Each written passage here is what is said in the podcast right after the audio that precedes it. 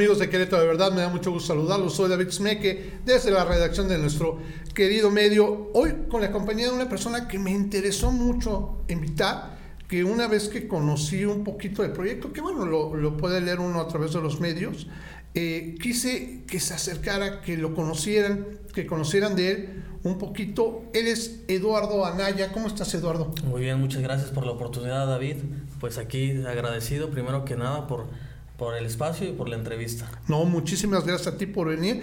Y además, bueno, yo les quiero comentar, Eduardo Anaya es dirigente de un nuevo partido en Querétaro, eh, que me corrija si lo digo mal, Movimiento Laborista Querétaro, ¿es correcto?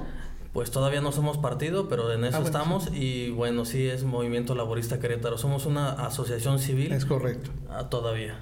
Sí, porque efectivamente, y eso es lo que quiero que nos platiques, eh, son una serie de procesos complicados, porque como te decía, yo creo que si no fueran complicados, cualquiera estaría haciendo partidos, ¿no?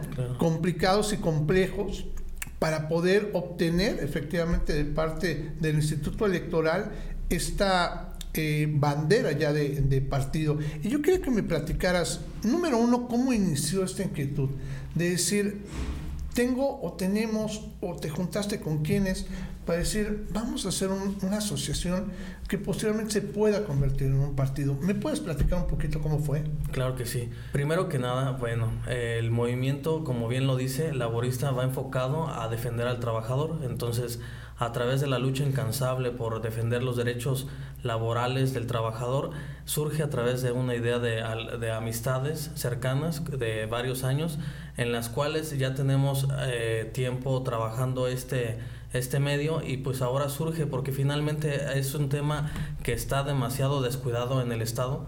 Entonces por eso surge la idea de hacer un partido político local para poder defender eh, desde, desde dentro, desde el sistema, a todo ese trabajador que está desprotegido, porque finalmente a veces eh, pensamos que, que todas las cosas están bien y no es así.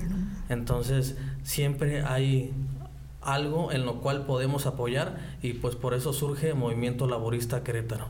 Oye, creo que estás dando realmente en el clavo. Querétaro ha crecido exponencialmente, nadie puede negarlo, pero ha venido mucha gente a trabajar aquí a Querétaro, ¿no?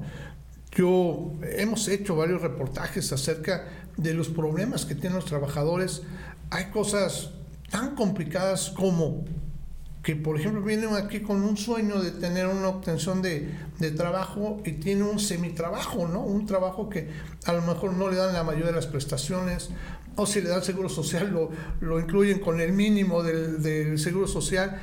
Y esto genera circunstancias muy difíciles, ¿no? Dos puntos que simplemente incluso esta semana lo vamos a, a platicar y ver uno de ellos es que, por ejemplo, la gente que viene aquí no tiene eh, el dinero suficiente como para comprar una casa, por decirte algo, ¿no?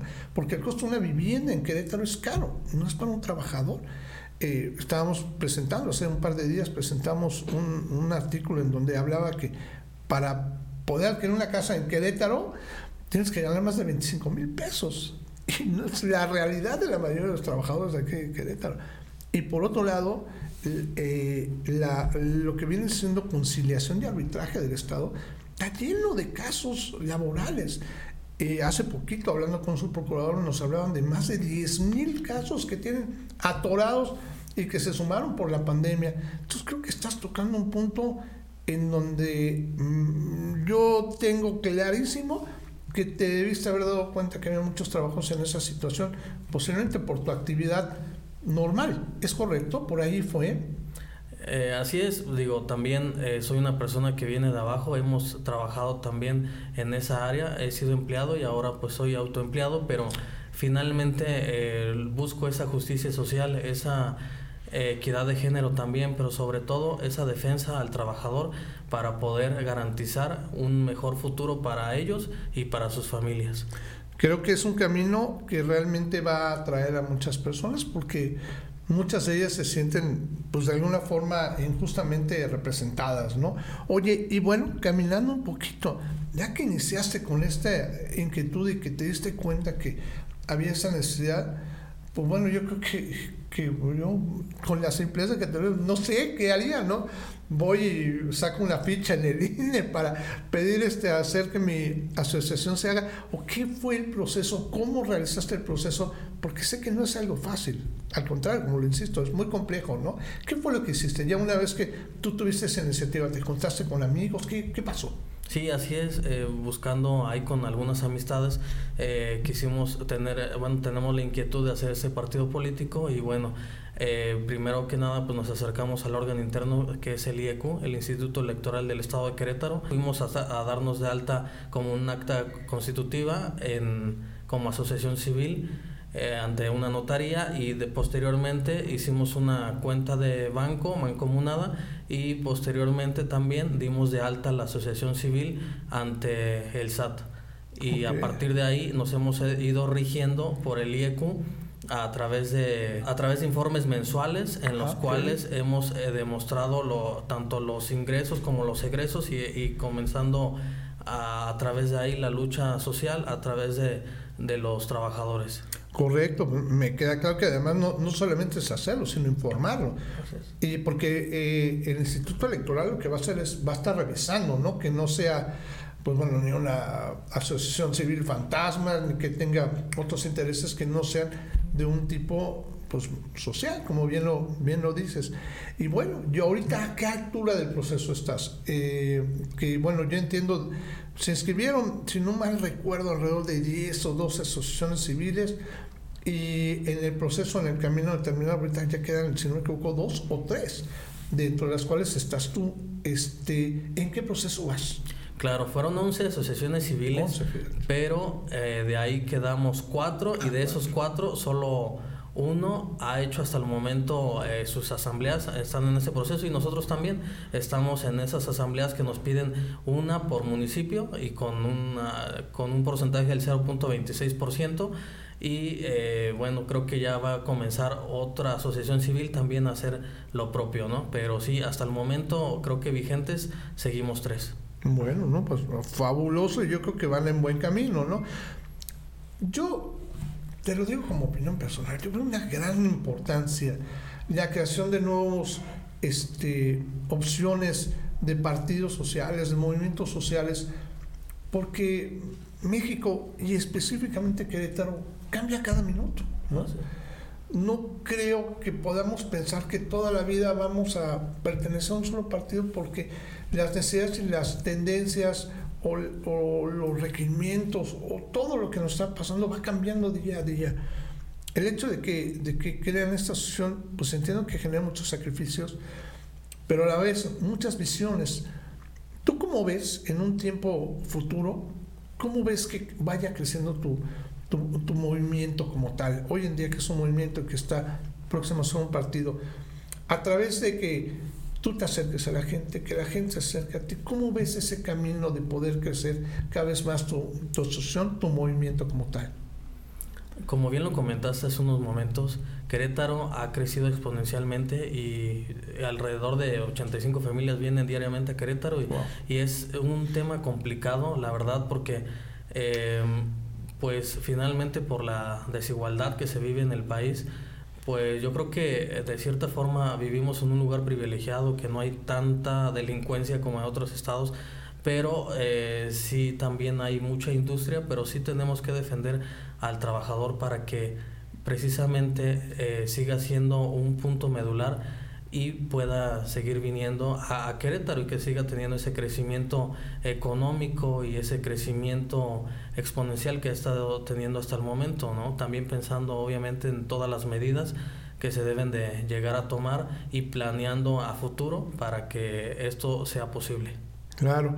Oye, y de alguna forma, yo me imagino, ¿no? Que como ciudadano, pues me puedo acercar a ti, ¿no? A, a conocer un poquito tu movimiento a conocer este qué, cuáles serían tus lineamientos. Me queda claro que ahorita, pues por todo el proceso que estás haciendo, pues no podemos extender mucho en ello. Pero, ¿cómo lo pueden hacer? Lo pueden hacer este, simplemente a través de llamarte o publican estas, eh, estas juntas que realizan, estos eh, momentos en donde ustedes platican eh, ¿cómo pueden irse enterando cómo se está conformando el movimiento o cómo pueden acercarse a ti incluso?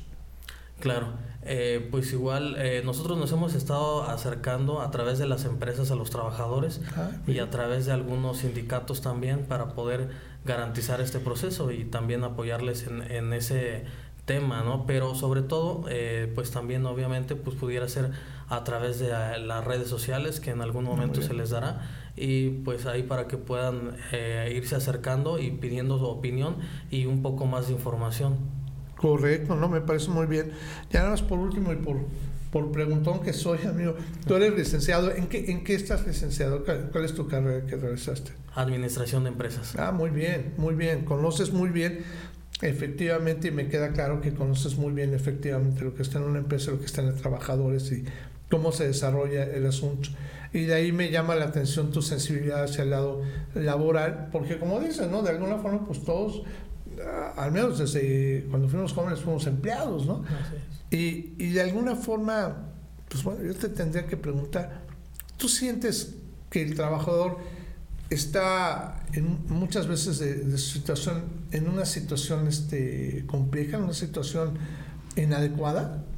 Yo creo que sí, porque sí se han dado algunos casos y digo, no, para, no voy a profundizar cuáles, pero sí, eh, yo creo que sí está en desventaja todavía hasta el momento. Pareciera que estamos en el siglo XXI y no pasa nada, pero sí pasa. Entonces, eh, ahí la desventaja de, de poder eh, tomar esas opiniones y esas observaciones y sobre todo sujetarlas y apoyar eh, siempre a esos casos, ¿no? Finalmente, a veces pensamos... Eh, que están las cosas bien, pero no es así y, muchas veces también se niegan a, algunos empresarios a dar eh, ciertos apoyos o beneficios eh, a los trabajadores, cosa que ya viene en la Constitución, ¿no? como sus derechos laborales, pero bueno, finalmente eso es lo que estamos peleando hasta el momento y es una lucha incansable que no terminamos y bueno, tampoco es, es este, de un día a otro, pero pues lo importante aquí es comenzar.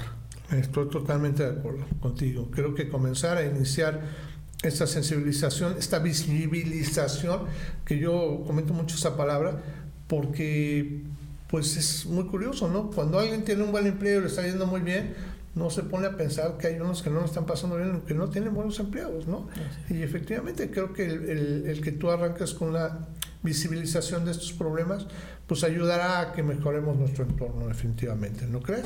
Así es, es atacando el, el sistema de raíz, el problema de raíz y, y, bueno, pues tenemos ahí algunos principios dentro de la asociación que es fortalecer la democracia a través de la capacitación e innovar siempre. Ah, y, y bueno, también a través del crecimiento económico con una justicia eh, social a través de algunos créditos para pequeños negocios y medianas empresas, pero también para crédito para los em, emprendedores, jóvenes emprendedores que son el futuro de este país.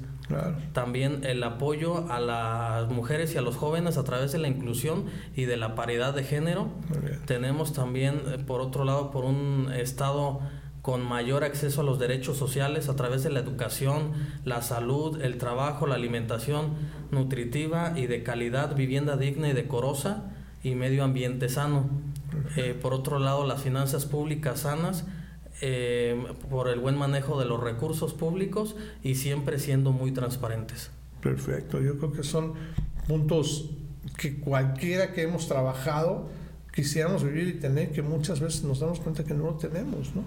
Pues bueno, ¿qué te digo, Eduardo? Te agradezco muchísimo que, estés, que hayas estado con nosotros, que vengas a plantearnos esto, que visibilicemos que existe un movimiento laborista que estás tratando de convertir en un partido, bien lo dices, que vas en buen camino, y que bueno, todo aquel que tenga interés este, se pueda acercar este, a, conocer, a conocer el proyecto. Digo, al final de cuentas es un proyecto y creo que lo estás trabajando bien, como muchos que desearíamos que se enraizaran y crecieran y dieran frutos tremendos. Así que te felicito y te agradezco mucho que hayas estado aquí, Eduardo. Muchas gracias a ti, David, por, la, por el espacio, por la entrevista, por el lugar, por la invitación sobre todo. Claro, no, encantado y gracias a ti por atender la invitación. ¿Vale? Gracias. Y bueno, amigos Querétaro, de verdad, yo les agradezco mucho y les pido que si tienen algún dato, alguna información que quisieran tener de Eduardo, con todo gusto lo pueden hacer a través de nuestras redes sociales o también a través de nuestro sitio web queretodeverdad.mx. Que tengamos buena tarde. Hasta pronto.